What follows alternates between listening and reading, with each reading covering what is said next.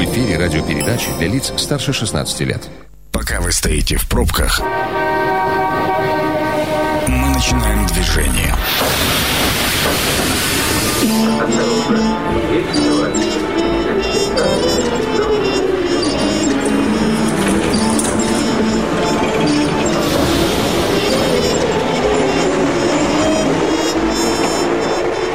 Метро. Главные темы Красноярска. 18.09 в Красноярске. Добрый вечер. Это программа «Метро». Сергей Васильев у микрофона. А, сегодня мы будем говорить о событиях а, политических или околополитических, а, тех, которые попали под наш взгляд, под наш прицел. Вместе со мной сегодня традиционно Александр Чернявский, политический обозреватель. Сан Саныч, добрый вечер. Добрый вечер. И Сергей Комарицын, Сергей Гурич, добрый вечер. Добрый вечер. Да, Сергей Гурич у нас политолог. Начнем, естественно, с ситуации в Соединенных Американских наших любезных штатах, потому что вот действительно на моей памяти, да, не только на моей памяти, вообще в новейшей истории такое, наверное, происходит впервые, когда сторонники одного президента, ну, еще формально действующего, захватывают Капитолий, в то же время социальные сети начинают активно его блокировать, да, там Твиттер заявил о пожизненной блокировке аккаунта Трампа, Цукерберг сказал, что и в Фейсбуке его заблокируют, и в Инстаграме его заблокируют. В общем, происходит нечто невероятное. В то же время Трамп сообщает о том, что на период инаугурации, которая состоится 20 января в Вашингтоне, будет введен режим ЧС. А тут же подключается еще один инфоповод в виде второго импичмента, который, скорее всего, пройдет за подстрекательство. Импичмент уже выдвинут Трампу, и тогда он не, не будет иметь права баллотироваться в 2024 году. Господа, интересно ваше мнение, что же вообще происходит в этом мире? Сан Саныч, давайте начнем с вас. Ну, я сначала хотел бы все-таки поздравить. Сегодня у нас замечательный праздник с Днем российской печати всех наших коллег. Ну и, конечно, с наступающим Старым Новым годом. Вот так получилось, что наш сегодняшний клуб, он проходит именно в такой славный, славный день, да. Что касается Америки, там, конечно, есть несколько частей. Вот есть такая настройка, шоу, да, вот, которое мы там видели со взятием Капитолия, со всей вот этой шумихой вокруг импичмента и так далее. А если говорить о прагматической основе, то, конечно же, демократы делают все возможное, чтобы поставить э, крест на Трампе как политике. Потому что не секрет, что Дональд Трамп не сдался, он э, не раз уже анонсировал, что следующие четыре года он будет активно участвовать в политике с учетом э, тех, по-моему, 75 миллионов, которые проголосовали за него, у него поддержка очень мощная, и он, безусловно, если так сказать, обойдется без всяких импичментов и прочих неприятностей, будет представлять довольно серьезную силу. И демократы, они не скрывают это, фактически э, сделали ставку на полное уничтожение Трампа как политика. Думаю, была бы у них возможность сделать это безнаказанно, может быть, речь шла бы и о физическом уничтожении Трампа, такая вот заноза для них. Вот. Э, что касается, например, отношения России, ну вот лично я не без злорадства, конечно, смотрю за тем, что происходит в Америке, все проблемы нашего главного геополитического противника мне как бальзам на сердце. Вот. А чем это все закончится, я полагаю, что история очень длинная, тем более, а, и там же, понимаете, есть куча вещей вот таких сиюминутно-политических, а угу. есть глобальных. Вот э, а, Сергей, вот ты сказал по поводу там неприкрытой цензуры, кстати, не только Трампа, но и десятков тысяч его сторонников. Ну, их да, же тоже да, выкинули да. там из Твиттера, заблокировали там их посты во всяких там Фейсбуках и прочих э, соцсетях. Но речь-то идет не только уже, кстати, о, вот этом э, неприкрытом диктате э, цифровых корпораций, но и скажем так, участие уже финансовых институтов. Например, буквально вот на днях появилась информация, что те банки, с которыми работали компании Трампа, прекращая с ним сотрудничество. А, Deutsche Bank вот этот, он даже сказал, готов простить ему там какие-то сотни миллионов долларов, лишь бы избавиться от токсичного, так сказать, клиента. Но вообще такое чувство, что перед нами иллюстрация одной из глав э, апокалипсиса Иоанна Богослова, где вот эти вещи буквально прописаны. Те, кто не имеет клеймо, так сказать, не смогут ни покупать.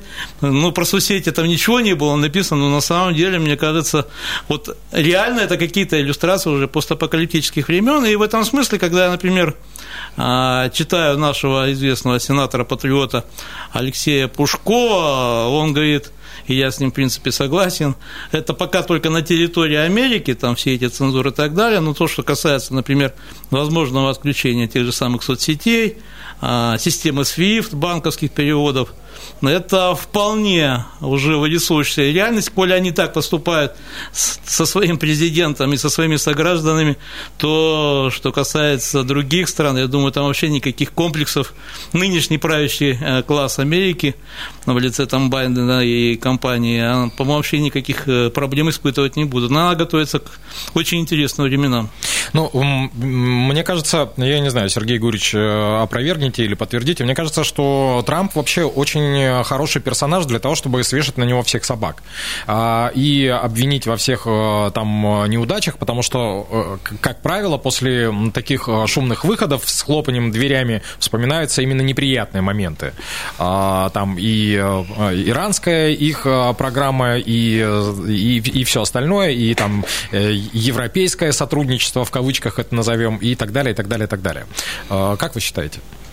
Ну, э, Сначала тут э, отнесусь к тому, что Саша сказал по двум моментам. Во-первых, э, по злорадству, да. Я думаю, что вот Владимир Владимирович Путин, например, он не злорадствует. Ему это очень не нравится, потому что он не любит Э, вот такого рода, значит, событий, которые происходят там как-то с участием э, какой-то публики широкой, все должна власть э, переходить нормально, никаких, значит, не, не, не должно быть вот этих потрясений.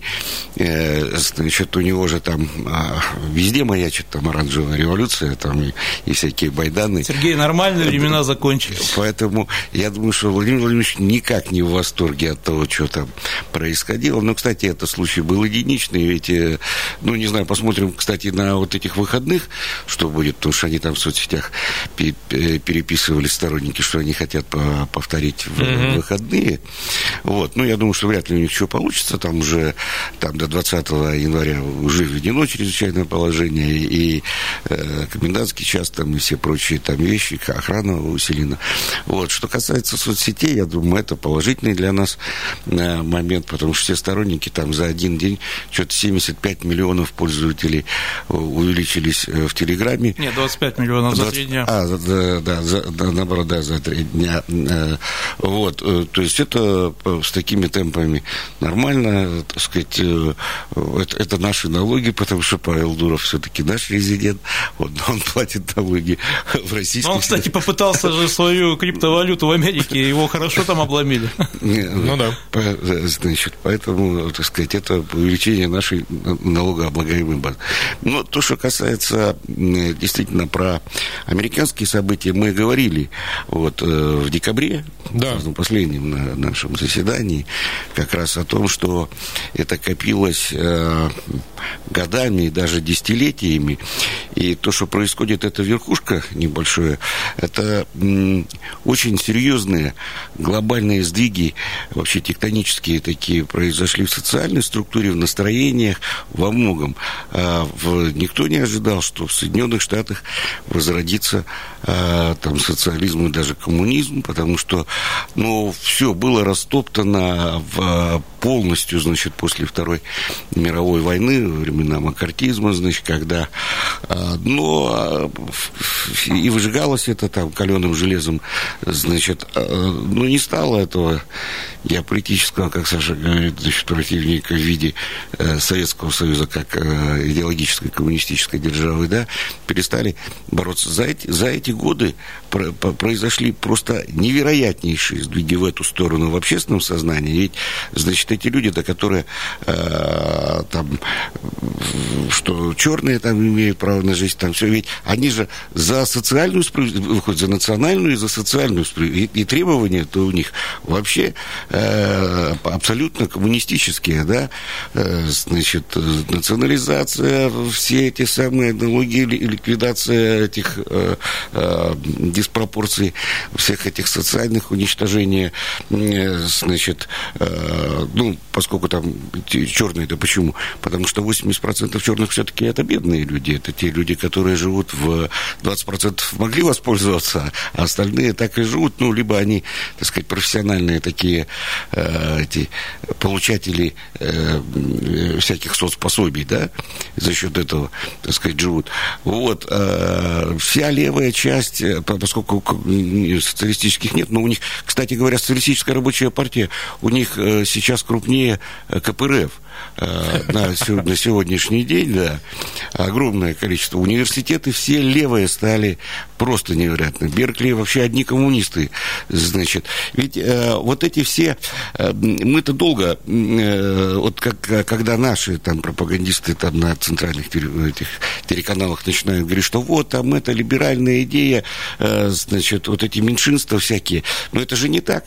Это не либеральное абсолютно, потому что это пришло слева, это началось очень давно, и в Соединенных Штатах тоже, ну, та же Анджела Дойс, ну, она просто лесбиянка, сама черная, значит, и вся прочее. У них основные э, э, вот эти анархистские, там, вот эти крайне левые, значит, коммунистические, все вот, вот эти все выступали за права меньшинств, за права, значит, черных, за права инвалидов, за права там ЛГБТ, там то, другое, вот. И, значит, это отсюда слева шло, да, и вот, значит, потом это перешло на либеральную часть от, от, э, от левой, потом уже, так сказать, еще дальше, поскольку границы размываются.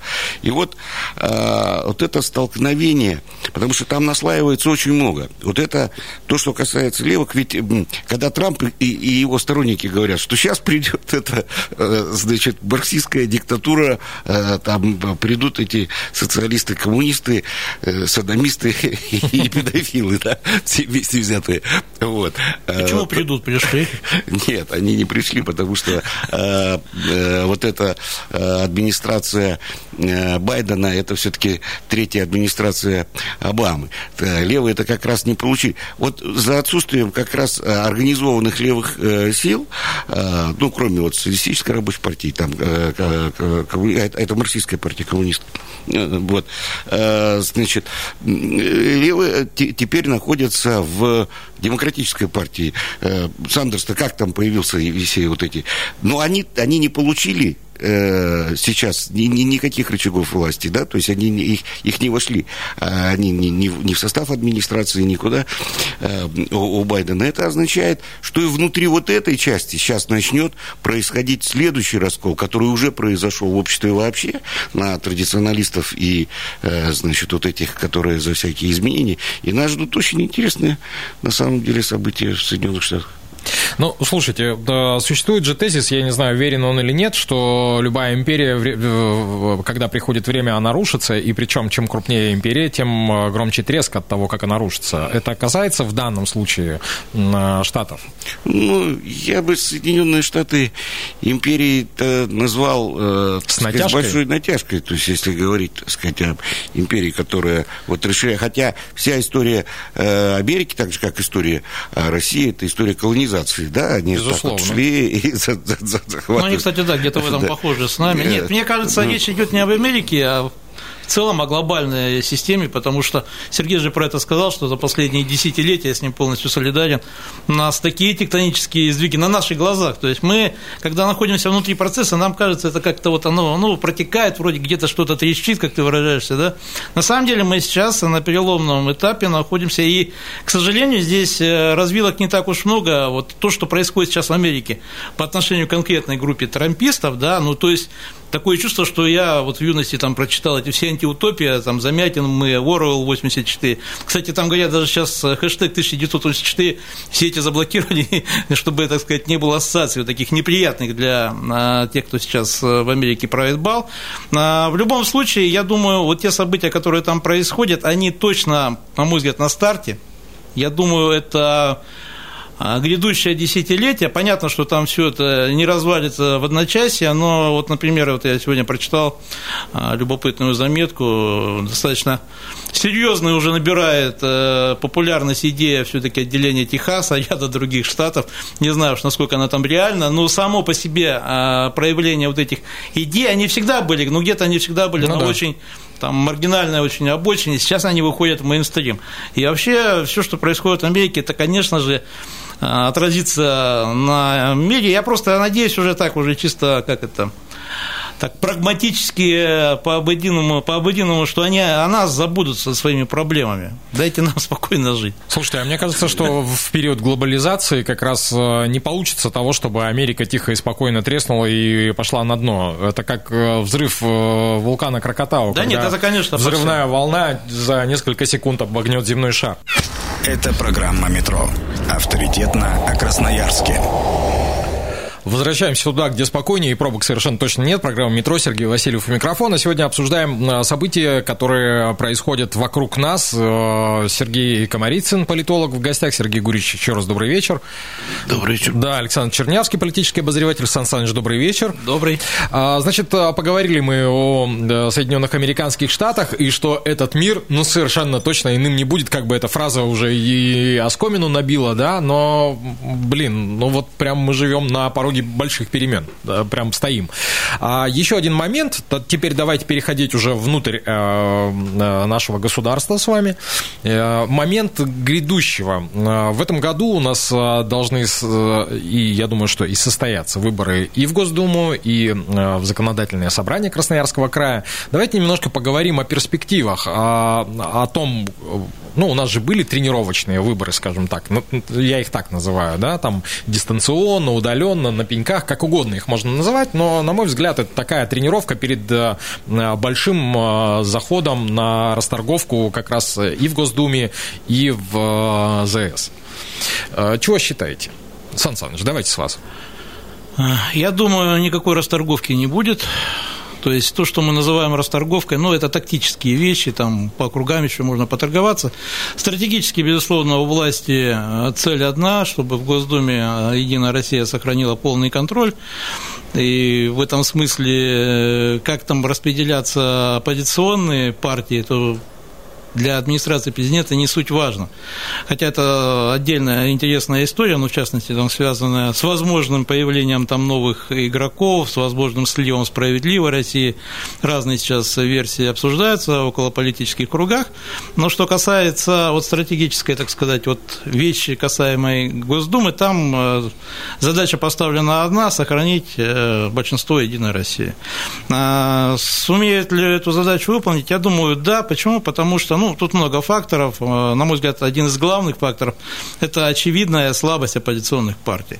Пока никаких э, реальных альтернатив э, не видно, и в этом смысле даже явно возросшие за последнюю пятилетку протестные настроения, они, конечно, могут прибавить голосов, но не настолько радикально, чтобы поменять полностью конфигурацию. Это что касается Госдумы. Заксобрания, там тема поинтереснее, и она такая, знаете, параллельно идет к другому сюжету, вот, э, что касается э, информационных атак на УСА, я думаю, оппоненты, не буду их называть, хотя все, кто в теме знают, э, они, безусловно, заинтересованы в том, чтобы Единая Россия набрала как можно меньше, потому что для них это будет поводом, так сказать, предъявить Москве, вот смотрите, губернатор не справился. И еще один шанс. Партия власти, да, в этом смысле можно, в принципе, знак равенства, в общем, здесь э, поставить между э, противниками губернатора и противниками Единой России вот конкретной э, ситуации 2021 года.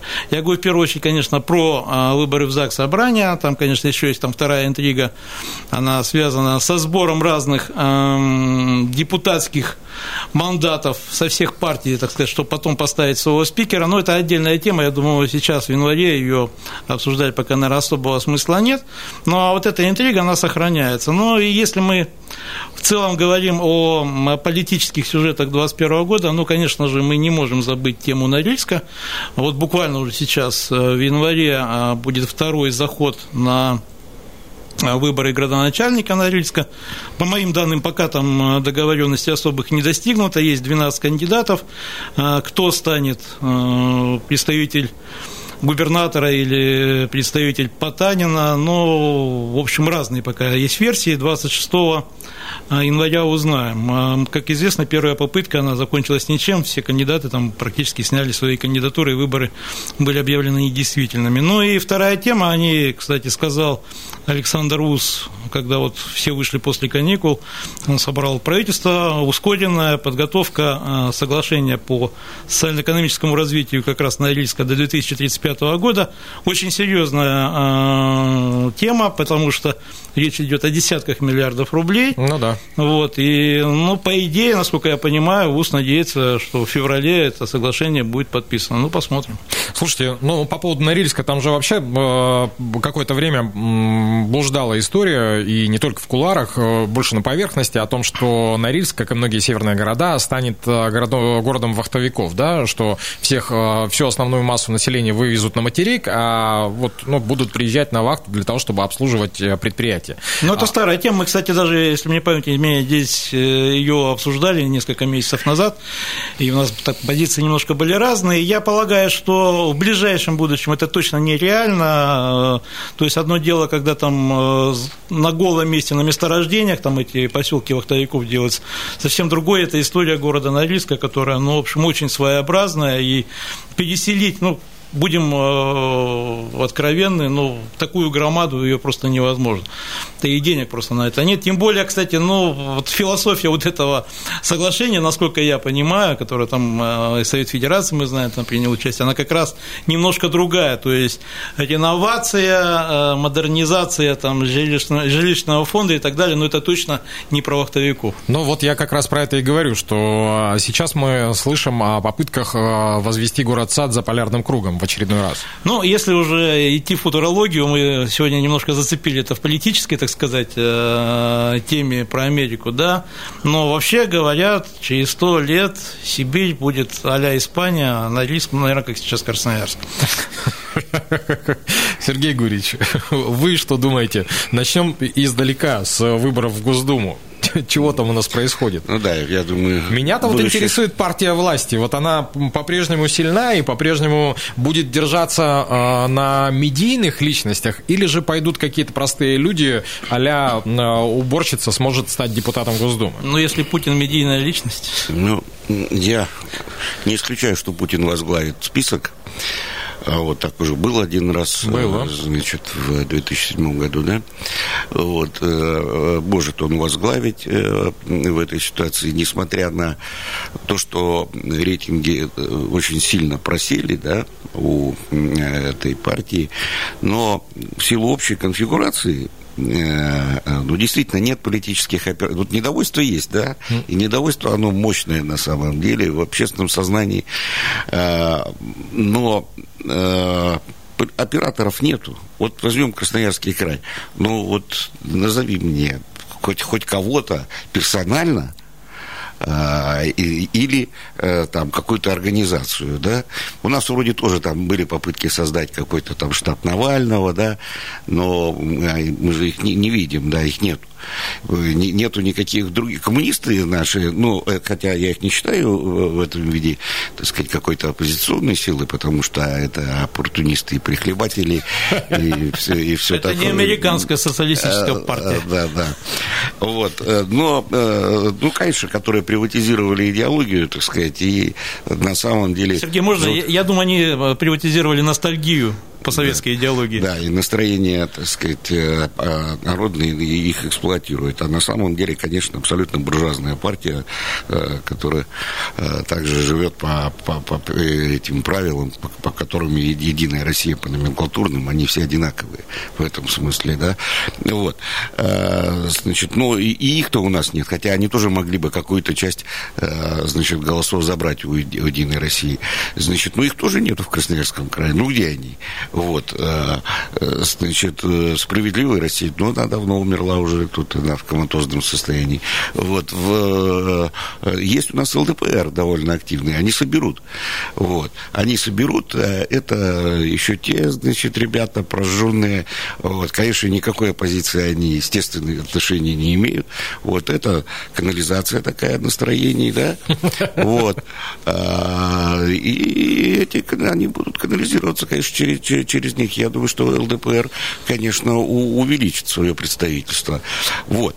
А, поскольку операторов нет, я не вижу серьезных э, каких-то, э, так сказать, проблем для... Конечно, получит она меньше, это Единая Россия, это безусловно. Вот. Но она сохранит э, свои задачи, которые они ставят, они, я думаю, решат. Вот. Потому что им нужен контроль, им нужно, нужно сохранить вертикаль от э, Госдумы до сельского совета, чтобы была вот эта вся вертикаль депутатская, она может быть в виде, так сказать, партийной вот этой вот вертикали Единой России. Выйти в плей-офф, короче, да? А, да, они, они, они, э, значит, это все э, сохранят. Ну, у них же внутренняя проблема. Проблема поколенческая. Вот сейчас в эти выходные были выборы в, в Казахстане. Очень любопытные вещи происходят, да, вот смотрите, они изменили законодательство. законодательство. Значит, что 30%, а у них тоже партийные выборы, они а, партии выдвигают, что 30% кандидатов, кандидатов должны Э, быть э, не старше 29 лет. Вот. А, значит, но у нас а, вот этот застой, так, так сказать, кадровый, он очевидный, и у, у них... А, да и оппозиции практически тоже... Нет, он у всех, да, он у всех. Вот, поэтому, кстати, в Казахстане на всех распространяется же тоже, да. Вот. А, смены поколенческих элит, э, значит, это проблема серьезная, реальная. Вот. Ее надо как-то, значит, решать. Пока она решается таким образом, что у нас президент ставит губернаторами сыновей своих э, охранников и своих там поваров и э, своих друзей детства, да, вот. Э, то есть это, это, ну, это такая династическая, вот. Он ставит и губернаторами, и министрами там, э, вот. А, а других как бы нет. А проблема реально существует. И она, конечно, будет решена каким-то другим способом, я думаю, уже после... Конечно. Сергей, можно я скажу вот на эту тему? Просто тут прочитал замечательная совершенно фраза. «Социальный лифт в России застрял между подвалом и первым этажом». Хорошо сказано. По, ну, есть... по поводу как раз вот этих э, проблем, я, кстати, думаю, это проблема именно 20-х годов, в которые мы вступили, потому что, ну, все равно мы видим, например, э, по тому же Владимиру Владимировичу Путину, ну, возраст реально, ну, 10 лет еще активной политической работы, наверное, выдержит, да. В его возрасте Андропов уже умер. Ну, слава богу, не Андропов. Поэтому мы видим в хорошей форме президент, но все равно 10 лет, да, наверное. Но кто придет на смену, она везде эта тема, и в Москве, и в Красноярске. Ну, ну так вот, э, я так понял, что не только и в Москве, и в Красноярске, и в Казахстане, и много где еще. Это проблема, ну, я не знаю, проблема нового времени или это проблема определенных институтов власти? Сергей, зато в Америке этой проблемы нет. Нет. То есть, когда Байден, который забывает имена, его сейчас допускают э, красные кнопки, так называемые, хотя там на самом деле все гораздо сложнее, слава богу. Насколько я понял, я почитал специально, может ли Байден э, вызвать ядерный апокалипсис? Вроде не может, даже несмотря на то, я что он скажу забывает... больше, даже Путин не сможет, потому что и у него такой ну, власти да, нет, что он на кнопочку надавил. Да, да. там есть все таки система достаточно серьезная всяческих сдерживающих э, вещей. Вот, но тем не менее, если мы на Америку посмотрим, а там же вот может быть, просто там люди, э, не знаю, благодаря качественной медицине будут до 100 лет править. Ну, вот, возможно, ближайшее будущее. Ну, слушайте, э, опять же, из самых молодых мне вот на ум только Зеленский приходит. Вот из, э, в принципе, из, из окружающих президентов. Потому что все остальные, так или иначе, у нас, ну, это все... А Америка, так это вообще геронтократия какая-то, нет? Да почему? В принципе, ну, казахский президент, сколько ему, по-моему, 60 нет еще? Нет, сейчас я скажу. Который пришел на смену есть, есть, есть, Нурсултану да? Абишевичу? Есть, Такая, 80 такая, которая. В 80-м, 80 году он закончил МГИМО, вот считает, 22 было. Ну, в районе 60. Да. да. Мгм. Ну так э, возвращаемся все-таки к нашим, э, хотел сказать, баранам, но вот к нашим событиям хотел э, продолжу. Значит, э, Ну, Про баранов да. это интересно, да. чего, чего будет происходить? Пожалуйста, весь список. Сергей говорит, чего будет происходить? Давайте вашими устами. Ну, э, я думаю, что э, каких-то вот э, осталось ведь э, э, совсем немного, потому что 8 месяцев, да, из них, так сказать, э, активная кампания там, э, она, кстати, не очень удобна у нас, потому что в сентябре единый день голосования, и э, там падает на лето, а лето э, это такой сезон К- Кому неудобно, Сергей? нет. Кое-кому и удобно. это, это было специально, конечно, сделано, э, и понятно почему, да? А я был на картошке, да. Да, да. Вот. А, Но э, подготовительная эта а, работа, да, она все равно э, идет примерно вот за такой период. То есть 8-9 месяцев уже какие-то очертания она получает, да? Потому что люди начинают там работать кто по округам, кто по этим, кто-то там за- за- заявляется там по спискам, по это и, э, так сказать, Единой России всех остальных касается. Но у нас ничего не происходит. Нет, Сергей, я готов с тобой поспорить. Во-первых, что касается предварительного этапа продажи э, мест проходных в ряде партий, этот Нет, ну, процесс... ЛДПР это понятно, он активно- идет ак- постоянно, там перманентно, назов- там- Сергей Гурьевич, я не называю партии, это, так сказать, пусть останется тайной, но что касается процесса продажи округов и проходных мест в списках, он начался и очень активно шел в 2020 году. Для- для и ковид не помешал. Для некоторых э, этих самых участников это постоянный процесс, это мы знаем. Вот. Но Так что процесс Нет, идет. да, так это же да. самое главное. Ну, это нет, это кулуарные это вещи, это Ну, подожди, Единая война, Россия война под одеялом, это не Нет, подожди, Единая Россия, не- не- Единая это- Россия официально 18 февраля открывает сезон праймерис. Там уже можно заявочки Ну, подавать. Ну, сами праймерис будут в мае. Это же, ну, э, оттягивание, так сказать. Все ясно, что идут какие-то кулуарные. Я не про то говорил. Я говорил, чтобы это как-то проявилось, так сказать, в, в публичном пространстве, проявилось там в тех же СМИ, скажем, да, чтобы кто-то обсуждал там чего-то, кто-то встречался, кто-то там выходил, заявлялся, да, из народа там или не из народа. Но этого не происходит. Мы не видим этих новых участников никаких.